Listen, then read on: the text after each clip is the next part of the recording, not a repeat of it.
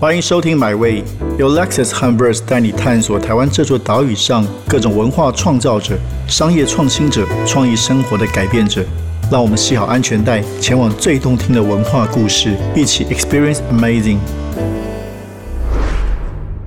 这几年，台湾的电视剧有了一番新气象，从《麻醉风暴》到今年的《火神眼泪》。都引起大家非常的关注。那其中有一位非常重要的推手，就是汉朝影视总经理汤生荣。那很开心，今天我们这个汤生荣总经理小汤汤哥来到我们现场，跟大家聊一聊这个台剧，特别是他们即将推出两档很强的戏剧。我们先欢迎这个汤哥来到现场。汤哥好，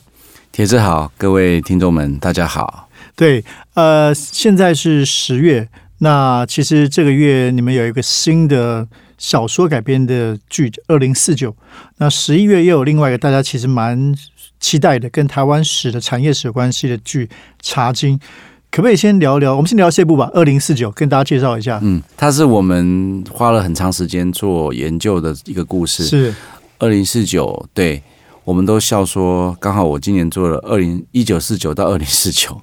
一百年。一九四九是茶经嘛？对对对。二零四九其实呃，故事的发想比茶经还要早。OK，我那时候是呃，我在我之前在客台待，就是在客家电视二零零九、二零一零的时候，我在那边就做了一个戏，叫做《死了一个国中生之后》。嗯，那个时候因为那个戏是谈以前有个社会事件，就是一个玻璃娃娃小孩，因为他被同学照顾着，可是这个同学有一次就是不小心就把这个玻璃娃娃摔死了，这样子。然后这个这个这个家长呢，就在某一方面就是心有不甘，就觉得这几个小朋友没照顾好，只是同学帮他，他就想要告这些小朋友，但是小朋友觉得非常无辜，他们是好心的要照顾的，可是因为没有处理好这样子。然后后来那个戏我们就做了当下的故事，但我们也安排了一个十五年后这些小朋友长大以后这个心理的阴影。那时候因为想到十五年后就做到了未来感，这样子是我第一次碰触未来的东西。然后我就对未来的东西非常有兴趣，就是觉得，呃，我们当下现在呃创造了很多结果，对未来都会有所影响。对对，所以我们呃在做未来的东西，其实是看现在跟对未来的一个探讨，这样子，甚至就是比较多的是现在的一些呃形成形成的一些元素跟原因这样子。然后我在二零一零年的时候去了上海世博，然后二零一五年去了米兰世博，这两个世世博就是每五年一次，然后已经进行了一样一百年这样子。然后我就会觉得说，哦，看到他们全世界的人在对未来的想象，就是我们要成为什么样的生活，我们要有什么样的农业的状态，我们要怎么做环保，我们要怎么改善我们的交通。我们要怎么改善我们的城市？我们要怎么样增进我们生活的样态？那我其实，在那两次的世博我的感受就非常深，就是全部全世界人都在每一个国家都在努力为自己未来的的状态做一个探讨，这样子。如果时间再往前拖的时候，我记得我刚退伍的时候去当兵的时候，我那时候去宜兰在跑新闻，那时候是记者。对。然后那时候我去县政府采访一个新闻，那时候县长应该是尤喜坤县长。他们就请了相那个相集团，就是那个对对对，他们就在规划对，他们请了日本的一些专家，还有新加坡人，就做了一个很好的探讨，就是说宜兰在一百年后、五十年后会是什么样子？哇！我就吓到，我想说，哇！他们现在想到的是未来，都是很长期的对长期的规划，就是未来的想象。其实那个确实对我一路以来，就是我对未来的想象都有很多的探讨。这样，那一旦开始做节目的时候，做戏剧的时候，我就想说，哎，我也想要做这样的题目。是。所以，呃，那时候我就开始在想，那那我们觉得对我们我们生活上影响最大的是什么？其实，不瞒大家讲，我觉得政治还是影响我们很深。台湾，因为我我的老师李永泉老师，就是在四星念书的时候，他就一直跟我们说，他后来发现，他追寻所有的问题的结果就是政治。他觉得政治就是会影响很多的事情。你你你你，如果你想要避开它，当然可以避开它。可是你如果真正去追根究底看。那个事情会影响非常多的事情，包括人为活动，或者是整个社会的发展，或者是人的一种向往，或者是人的一种懦弱，一种一种一种态度。嗯哼，那台湾在整个态在状态下，毕毕竟我觉得还是被政治影响很深。然后我们就往前推说，那那台湾是什么时候改变的？这确实，一九四九年是一个很很独特的年代。然后，当一九四九年就是所谓的华人在全球有一个扩散，因为那时候是中共。对对共产党在移民，对移民，所以我们就说那那二零四九年会怎样？所以我就设定了一个二零四九年。哦我那我的概念就是想要做到二零四九全球的华人怎么样？那不只是台湾，台湾只是第一站，我接下来可能会做曼谷，做做雅加达，搞不好会做做南美洲。但是这个是一个很大的 IP 的概念，是想说只是一个探讨说，哎，华人在很多地方已经开始有不同的样态。比如说，我很印象很深刻，我在这二十年来，我去过非常多的地方。我去夏威夷的时候，去拍去贸易岛，我就看到一个阿贝，一看就是像我们在乡下看到一个阿贝，就是一个在种种田的阿贝。然后问他事情的时候，一开口讲英文，然后我真的啊你你就是看我就是像一个我在高雄或是屏东看到一个阿贝这样子，可是你却是一个开口是这种，我就就哎，华人在全球，那我去是去新加坡、去印尼，我都会故意问这个问题。你说你们现在你们是华人，可是你们的认同是什么？他们都用国族认同来认，他们就我就是泰国人啊，我我是华人，但我是泰国人，所以其实我对这种事情就很敏感，我就在想说，其实每个安身立命的人在在人人的旅旅途当中，他可能就是一路走这样子，可是他慢慢的认同会跟他的土地越来越接近，是这样子，所以才会想说，二零四九如果可以往下拍。第一站，第一站那是台湾，第二站可能是哪里哪里哪里，就是可以一个 IP 写很大的企图。企图，对，嗯那一百年前呢，就是讲一下这个啊一九四九年的茶经，这个也是一个有趣的事情，因为我一路以来做的戏，我喜欢做不同的奇奇怪怪的故事跟风格。那做产业这件事情也是，那在做呃这几年我做了很多的不同类型的戏。那做产业的会做职人是我有兴趣的，所以那时候就是呃公司就找我说，啊说、啊、公司想要做一个戏，想要当我当制作人，因为他是牵扯到客家但是是做一九四九年。然后我就听到一九四要做茶叶，哎，我就兴趣很高。我说好，那个那个那个年代我是没有碰触过的。嗯，而且我想要做的更深入，就是从茶叶看茶商，而且我要做一个商人的故事。嗯，商人在一个大时代下，他们就做好做好自己的事嘛。可是他们也受了环境的影响，嗯，他们那时候受通货膨胀的影响，台币台币的的新台旧台币换新台币的影响，日本人走，呃，国民政府来，然后美国人来，形成了一种自轴。那做一个商人，他想要做生意该怎么办？茶叶怎么办？我们就去研究，发现茶叶在一九二零年在日本日治时期就是已经是工业化了，对，所以台湾的茶叶都是外销的，对，然后都是卖到全球去的。哎，我就觉得非常有趣。那跟现在就有一种既视感，就是你看现在其实我们也是因为中美大战，然后影响到我们台湾，然后又美国又想要勾住我们，其实有一种相相对应的那种特殊感。第二个。台湾其实因为在呃政治上的政治上的比较辛苦，所以其实商人们他们在全球想要找到自己的位置，嗯得自己去打拼这样子。在从商绝对比较安比较简单安全，但是也更辛苦这样子。那其实我们看到台湾的很多商人在全球奔走啊，他们其实有非常非常辛苦，都靠自己的力量。你知道，其实，在七零年代末八年代，台湾就一批人去南美洲，就是包括像永丰的永丰的亲戚哈，是钟永丰就是一个词人，一个词人，然后很非常的客栈，就是搭着拿着锄头就去、去那个我个不知道他家他家亲戚去，对，中他每南美洲。我听我听过他说过，那时候他们拿一个锄头去种，所以现在其实在，呃台湾那时候非常非常多人就是会去找国际的生意，当然找那时候做台湾做贸易就是那样，对，对，其实我就说，台湾的商人现在到后来，你看电脑就是我们的，我们我们一开始从 Made in 台湾就发生到台湾很会去全国找生意，没有错哦，纺织啦，到螺帽啊，到什么什么那个水龙头的那个，然后甚至到你看电脑啊，因为小岛嘛，必须要往外对走，对。海那洋国家的特色，对，那我对商人在的处境，我就充满了兴趣，这样子。所以茶经有一个切入点，就是讲说这些原来原来做外销的这些茶商，新竹北浦这个确确有其人，可是我们就是拍到他们的苦境。他们其实那时候这个茶叶公司，他们后来就是在倒闭了，这样子的。嗯那他们确实是因为大环境，比如茶叶，印度崛起，锡兰，，OK，印尼的茶叶，所以台湾就没有外交外销的能力了，所以其实那时候我就面临很大的困境。那我们大概是讲的就是这个茶商从他呃一个一个茶经时代开始没落，一直到倒闭的过程这样子。所以是一个就真实事实为本的一个创造的一个故事，是是是，那当然这个原来故事叫江，就是江阿星，他是北浦的一个民啊文文人这样子，他在。他在他最赚钱的时候，一九九一九九年盖了一栋洋楼，这个洋楼现在还在这样子。然后他们后来因为赔钱，就把这个洋楼给卖掉了。可是他们后来二代三代非常厉害，他们赚钱又又把它买回来。OK 所以现在是二代三代在经营。大家有空去新竹北浦可以去逛一下这个洋楼。我们这次也是在那个洋楼拍，这样你这个戏红了，应该大家就会那个北 北浦茶经之旅。对对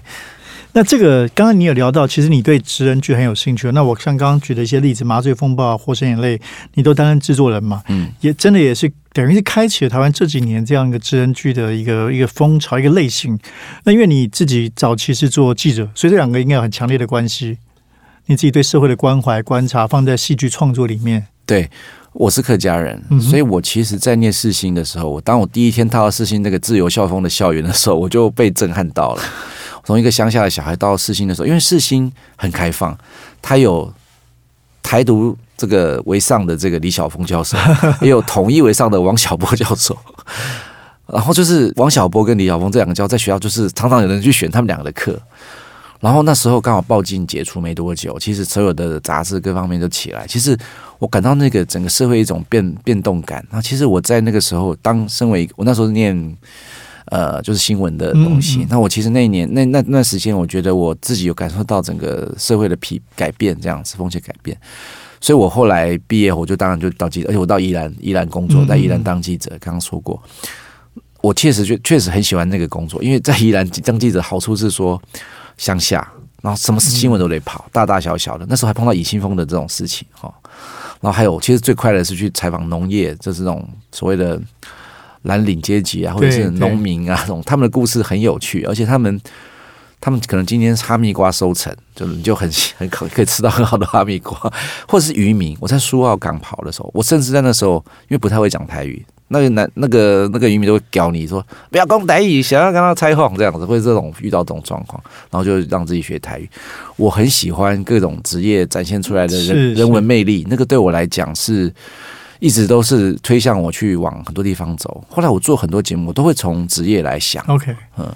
对这个事情，我觉得真的很棒。那回到这个起点，就是你后来做过很多不同的工作嘛，包括刚刚提到客家电视台。那汉草的成立，可不可以跟大家分享？因为汉草真的是这几年台剧非常重要的一个力量。嗯汉草基本上就是创办人曾汉贤，他原来就是用一个一开始是做一个小接 case，要一个可能要一个名义吧，扣税又干嘛？一开始就是慢慢走，就一个小小的公司这样推起，这样两个人就是阔基跟他。然后他们确实在过程中，他也想要做一些电影，可是他做的第一部电影就是《阿妈的梦中情人》就赔钱这样子，赔的很惨这样子。然后他就觉得该怎么办这样子，他就开始一样断接 case 开始动，然后一直到后来接了第一个戏，他们做了这个那一年在呃那呃他们在毕业前一天爆炸，这个戏是台湾哦重要的一个迷你，剧。郑有杰，那汉贤跟郑有杰就做了这个戏，然后诶有得到一些瞩目，他也正式切入了这个电视界，以前都是做电影。那然后接下来就做《麻醉风暴》，《麻醉风暴》的时候一也是他做的，他很成功这样子。红衣小女孩同时这样子，对那时候你还没加入我还，没加入，对。然后这两个东西做完之后，他就觉得好像社会不一样，他需要一个人来帮他，可能感觉上要往往更远的地方走。对，所以他就商请我是不是可以来来做管理，然后给他们一些呃，就新的新的电视剧的一些方法这样子。对，那我跟汉贤是有趣的地方是，我以前在我曾经在大爱台待过，这样，那时候我是做戏剧的幕后，就所有的戏剧的幕后的花絮就是我、嗯我做，我就组一个 team 这样子。汉贤那时候在当兵，他还没退伍就跑来找我了，说他想要做这个工作，这样。所以他基本上是我的执行制作，做了三年这样子。然后他做三年，他就想说他去拍电影，他就去拍了。然后这时候我我在换那几年，我就去了客台这样子。然后就是在那那个时候，我们就各自发展这样。嗯我做了，我做了，我在客台做了不少的职人剧，对有做酱油的，有做稻米的，好，然后也有做就是殡葬业者的出境事务所，大概大概大家比较熟悉的这样。然后他刚好在同一个时期，就是他做了《麻醉风暴》，对对，所以后来我结束了课台就，就跟他做一个合作，就开始我们的就另外一个路子，就开始做《麻将报二》《红衣小女孩二三》，然后一路以来，我我刚好我们公司也另外拉一个故事开发叫《英雄旅程》，然后我们也同时开发共同送件开发了《我们有的距离》，然后还有就是我接了一些，就是我们就开发一些这种比较独特的呃，算是呃类型剧。对，所以所以你觉得像刚才提到这五年或这几年这个变化，是是什么样的原因让这个台剧有一个新的风潮出来？是市场的变化，是制作方法，还是说是平台？我觉得如果大家没印象没记错，十年前的台湾的电影有一个新的爆炸，就是魏德森导演的对，那个《海角七号》，其实嗯08开始开始一个起步，就是整个票房开始对对对，很黄金的十年开始，其实带动了非常多的这个电影业的这种蓬勃。电视反正电视其实一直都有在一个好的状态下。嗯我说好状态不是说相对于电影来讲比较好，所以其实，在电影呃稍稍不好的时候，其实有些电影电视人就会互相跨界，嗯嗯嗯，或者是你在拍海角七海角七，他也在拍电视这样子。然后他也是呃一路在撞，可是电视界这边其实你说呃二十年前偶像剧开始，那黄金的黄偶像剧十年，其实台剧就是到全球去哈，可是慢慢就开始往下走。然后我们我觉得其实台剧一直都每年每年都有一两出一两出在往前推的东西，可是确实真正的改变就是在呃职人剧跟麻醉风暴，呃，就是算是蛮关键的嗯麻醉风暴。那个时候，麻醉风暴跟出境事务所是同时推出的。那一年这两个剧都是编剧李思源得到编剧奖，然后出境事务所也、出境事务所也让吴康仁、黄佩嘉，这些比较独独特的演员可以走出来。那我说，我其实我在客台的时候，在这之前，我用了莫子仪、庄凯勋、嗯蓝伟华，现在都一线的严艺文，这种都是那时候我像朱子莹这种，就是那时候都是在戏剧学院的这些表演，他们切到表演的时候，其实也给他们很好的空间，所以有做了一些新的改换。然后最重要，我觉得最终还是 OTT 的崛起。我那时候离开课台，其实最重要的一件事就是说，嗯，我发现啊，Netflix 来了，而且它是用这种一次上架的方法走。我们都知道，二零零五年 YouTube 开始成开始开始对外播放，broker 也 broadcast yourself，串流平台开始有一个新的样子，大家喜欢把影片丢上去。那时候盗版也相对多。那个我们如果大家印象的时候，在中国大陆有一个也是也是台湾人去的，嗯叫做 PPS 嗯 PPS Station，他是做盗版，他是把全球的全球的那个好的影片，就是上中文字幕就在上面播这样子。其实对我来讲，这个二五二六年是整个串流平台很重要的开始。这样，那当然 Netflix 成立改变了游戏规则，它是用原创的东西一次上架全国所有的集数。以前都是以前没有人要这样，以前都要慢慢慢上，然后广告慢慢回响。可是它改变那个状，所以我就觉得说，哦，电视台差不多了，我觉得我应该要去 OT 做这种内容制作。OK，跟 OTT 站长，所以汉贤找我的时候，我说：“哎、可以呀、我可以做，但是我我想要我的作品要拍到 Netflix 去，这样子，我就下了这个宏愿这样子。然后第二件事情，我就说我要做 VR 这样子。OK，对我说这两个东西对我来讲是未来的趋势，这样子。然后，当然我们当然 VR 我们有尝试做了一两个，但是觉得我们那个方法跟市场还没有很成熟，我们就尝试做。但是确实，呃，影集类的戏剧，我们开始有了一个新的一个起点。嗯哼，那本来呃，过去台湾电视连续剧的长度就是二十集、三十集，算是很正常。嗯哼，那其实从我在课台就开始做三五集的迷你剧，然后，然后我也把这个观念就说，哎、其实这种迷你剧很很适合做发展 IP 这样子，对。然后结果呢，呃，汉贤做刚好做的爆炸也是短结束对对的这样子，然后，所以我们就觉得这是一个好的趋势，这样的。结果，哎、其实 OTT 也是希望是也是短集数，他希望是分季跟美剧的方法。所以我们就很幸运的就接着接上这个接上这个路子，这样对所以好像就是一个水到渠成的感觉。对，那其实你们，我觉得还有一个很特别，就是你们自己非常重视编剧，包括编剧的培养，那也有一些剧本甄选的计划。其实台湾这个不会，过去大家常常说，不过去几年就是比如电影的问题，是因为好像很多要找到不容易找到一个好的说故事的方式，所以这几年反而是在像像你们所参与的电视剧变得一个很厉害的。可不可以聊聊这个编剧的意重要性？嗯，其实我编剧我我开始切入到戏剧层面的时候，就大概二十年前的时候，嗯然后那时候流行的戏剧是长的连续剧的方法，它其实比较没有没有一个呃好的一种工作的的格式。或者是说好的工作的样态，让编剧好好发挥。对，编剧很多，可是通常服务性的方法就是啊服务电视台的东西。那创作的东西，电视编剧是相对来讲少，电影有，电影就导演，导演为上，导演说了算，然后像编剧就辅助为多，只有少数的编剧不错，但是确实还是导演一级为主。可是全球的电视剧都是以编剧作为主要的核心，这样子对。所以你看，美国的很多 showrunner 都是编剧出身，像 Newsroom 这种的，对然后像像你说韩国更是，我去了解了韩国他们在产业上的变化，编剧是非常非常对还编编剧还可以分红，就是 如果这个新卖的，它可以他还有回可以回收，所以这个是台湾没有的状况。那我们后来我在课台的时候，我就开始觉得这件事重要，所以我那时候就干了一件事，就是我可以先养编剧，就是让他们发展故事，我再来找团队拍。我那时候在就做了这件事，那时候就有一些案子就拍不错，比如说第一个，我们我们那时候做了一个叫做呃在合作案，这是中文营的小说，嗯，我们先找编剧来把它做完，我们再再找再找单位进来做翻拍这样子。还有我们拍了一部很有很有名的电影叫《缘》，《缘》这是一个这那时候是呃很早期张译导演写的一个故事小说，这样也曾经拍过一个电影。那个电影还让徐峰得到了什么亚太影后之类的，这样就是台湾发现第一第一桶石油的故事。对对，我知道。那这几个东西就是我们先弄，先找了编剧先做完之后，因为我我们那时候课台也没什么钱，但是我有的是时间，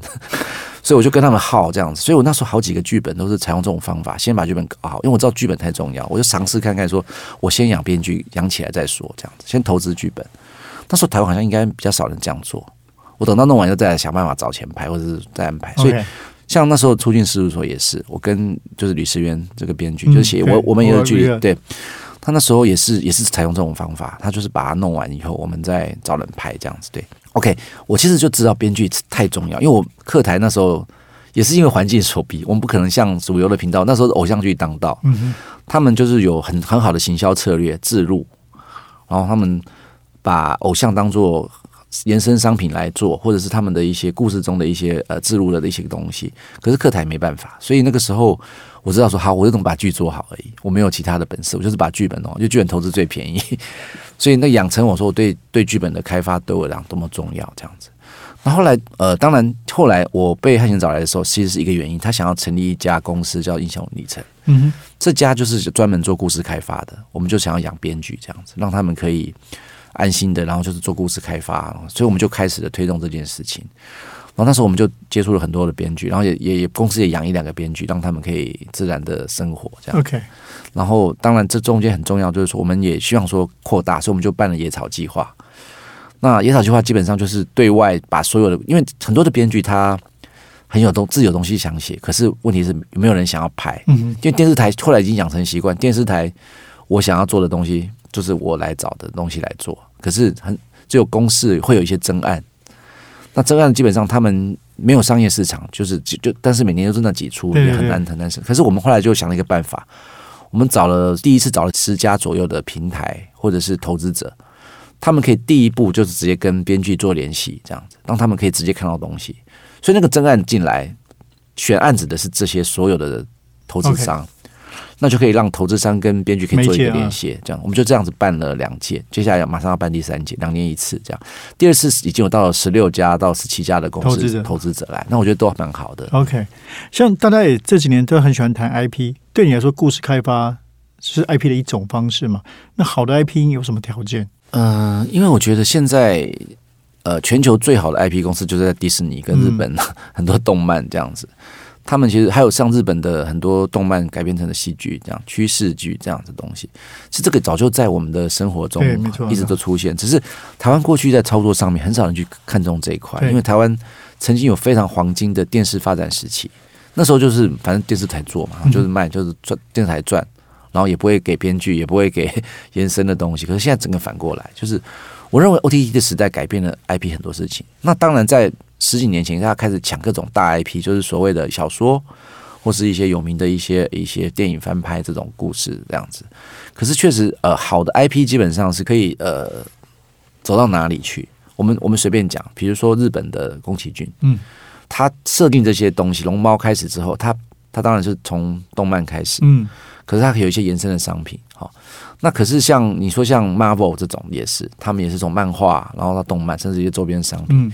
那也有一些是从像我们现在想到，就是说，这个如果是一个好的小说，我们可能有戏剧、有漫画，然后有剧场，剧场，对，就是会做这种延伸。那对于创作者来讲，刚刚提到编剧这，他开创这个故事，其实基本上可以帮助他们有其他的收入，或者把这个整个条件性打开，这样，那产业才能够更活络，这样子。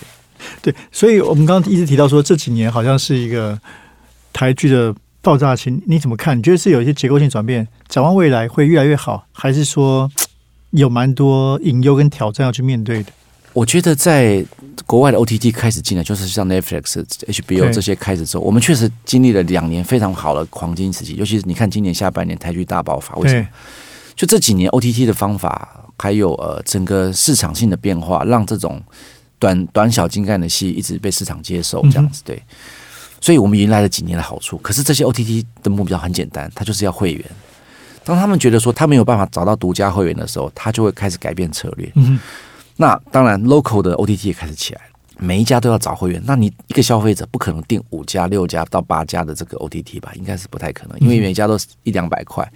所以我认为，其实好处是像刚刚讲，大家开始需求量非常大，但坏处是竞争开始了，他们开始会更严选，所以也会让推动产业做一个升级，就是说。好像比如说 Netflix，他们现在是我所了解，现在是目前可以出最多的钱给台剧，每一出去拍的。可他的选择性开始变小，他可能就觉得以前大家都想要请 Netflix，当我自己自己这几年当了评审，每一个送的案子都说他要去 Netflix，Netflix。好，可是这件事情一定会改变，因为现在迪士尼来了，现在 HBO 来了，你要去哪里还不一定。然后他们一定会找最强最好的，而且对亚洲有影响力，或者说全球有影响力的东西，那就是。最重要的那几出会在哪里？那剩下，比如说一年台剧大概有三十出，就是所谓的迷你连续剧到连续剧的阶段，可能只有四五出会被挑走。那剩下这些没有办法拍的，就是用原来用很低的预算拍这些东西，就可能没办法生存，甚至要赔钱。我觉得这个隐忧在这里，就是说，好，国际平台他们愿意投资好的剧，就是那几出那几个人，那好那几个 IP 啊，那可是这些中以下的人，他们没办法没办法拿到更好的资本牌，投资少，回收不了。那就会正常造成一种效益，嗯嗯，所以台湾这些所谓的 OTT 或是电视台的平台，他们变成说，他们开始面临面临一种隐忧。第一个，商业电视台因为广告量大量的减少，从二零一八年开始就黄金交叉了，就是以前做商业频道投资的这个广告业主，他不要去商业频道了，他把这些东西就丢到所谓的新媒体。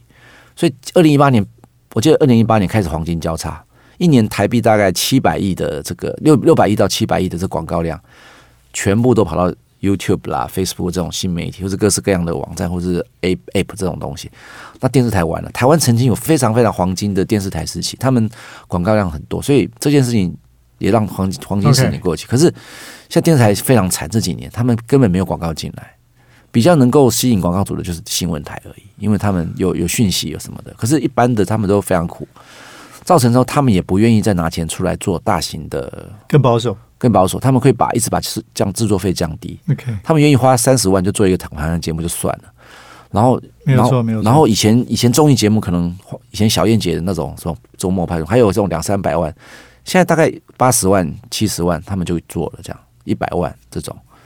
因为广告量没嘛。那戏剧更是了，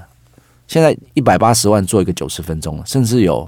就是八十万做一个六十分钟的这种戏，他们都敢做这样。这个这是二十年前大爱的钱，所以变得公式这么的突出。那公司刚好遇到的是前瞻计划给他那一笔钱做发展，可是他们接下来也没有，因为他们前瞻计划被停了。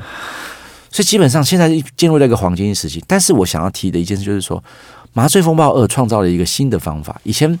所有的投资的人都投资电影，这些人他们就是从电影回收嘛，卖票房版权。《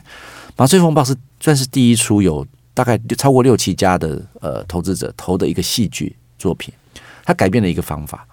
因为以前电视剧就是台视拍台视播，华山立拍的时候，他顶多把版权卖一点给台视就连播，可是他版权都他他要自己赚，基本上没有什么人会共同拥有一个 IP 版权。可是现在从《麻将报二》开始，大家开始改变了一个方法哦，你你有兴趣投资戏剧，因为有可有机会回收，因为你可以卖到国外，卖到国际投，那有机会回收。所以像我们有距离啊这种。好，或者是那这两年有几有一些戏，因为有一些国开始有一些不同的投资者，不同的投资者，民间的民间的投资，他不是不是电视台的，对。对，他们愿意投资，他们以前可能投电影，对。他们觉得电影可能风险更大，投电视剧比较保险，而且可以回收。那其实这样子就会造成一个消长。好，第一个电视台不愿意投更高的戏，对，那反正这些投资愿意投，那他们怎么回收？第一个拿辅导金先，嗯嗯，辅导金会给一半或者到三分之一的钱，然后他们再去卖国外平台，这样基本上有有机会回收，这样子对。那变成形成一种新的趋势，但是你说是不是隐忧？这也是隐忧很大，对，有希望也有隐忧。所以看起来现在是一个蛮关键的时期哦。就下一步好像有很多的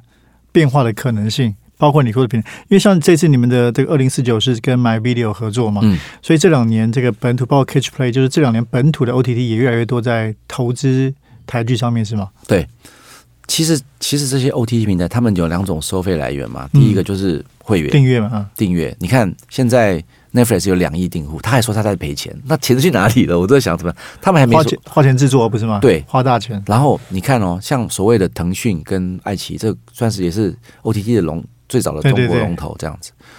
然后基本上他们还有广告，他们还有分点选收费这种，就是，嗯嗯嗯然后也有一些团队是像像买 Video 跟 Catch Play 这种，他们就是你除了订户之外，你你喜欢这个片可以另外付钱看，对，所以方法很多种。那可是看起来大部分的这些 OTT 都没有办法，还没有都没办法回收，